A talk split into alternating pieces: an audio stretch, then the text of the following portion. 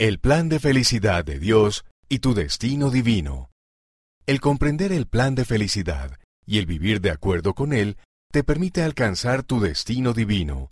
Por el elder Gary E. Stevenson, del Quórum de los Doce Apóstoles. ¿Qué te viene a la mente cuando escuchas la palabra destino? ¿Piensas en algo predeterminado e inevitable?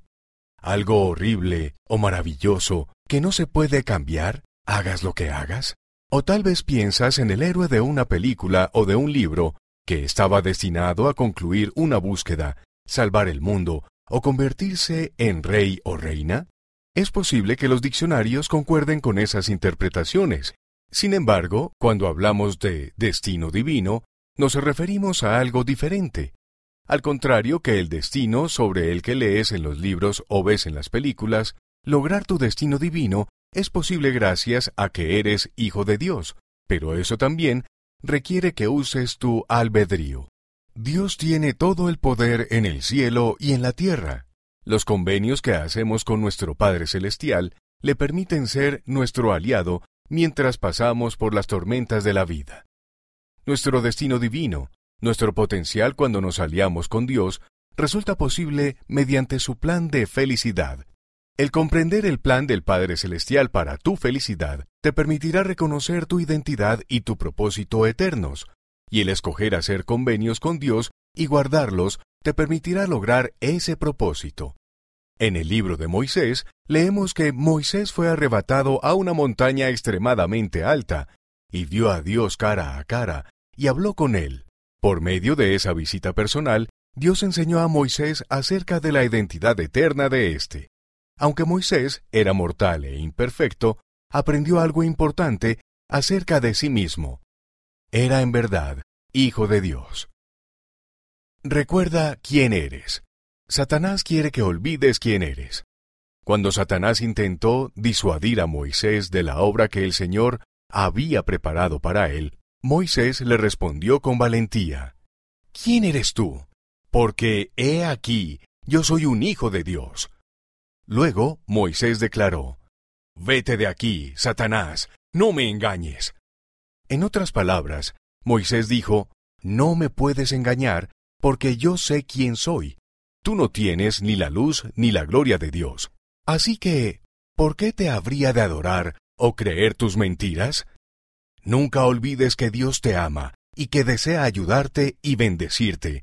Él tiene un interés divino y personal en ti como uno de sus hijos.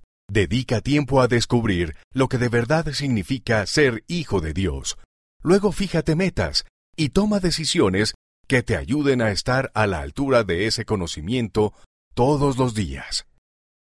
Tengo una obra para ti. Tienes muchos asuntos y problemas apremiantes. Tienes tareas escolares, amistades, responsabilidades familiares y, tal vez, hasta un trabajo. Por supuesto, tu desafío es equilibrar todas esas importantes funciones sin olvidar tu propósito principal en la vida. Dios tiene una obra que tú debes llevar a cabo. Es la respuesta a la pregunta ¿Por qué estoy aquí en la tierra? Como hijo de Dios, viniste a la tierra para recibir un cuerpo físico. Con tu cuerpo, puedes escoger seguir fielmente a Jesucristo, puedes escoger obedecer los mandamientos de Dios, recibir las ordenanzas sagradas y hacer los convenios del Evangelio y guardarlos.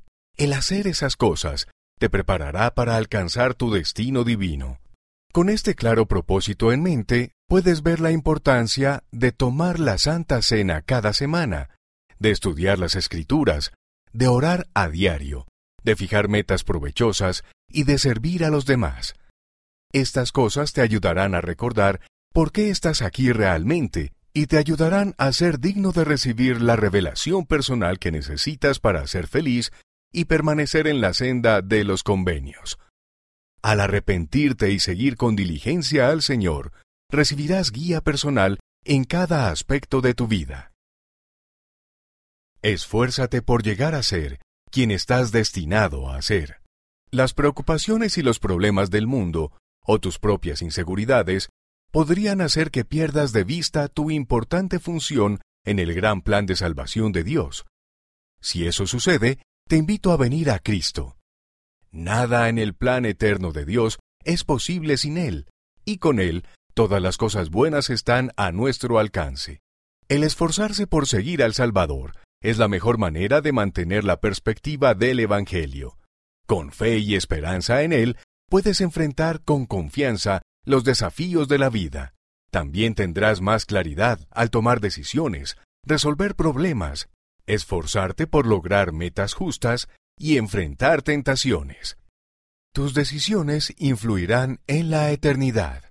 Por medio de Jesucristo y su gracia expiatoria, puedes tener gozo en esta vida y en la vida venidera.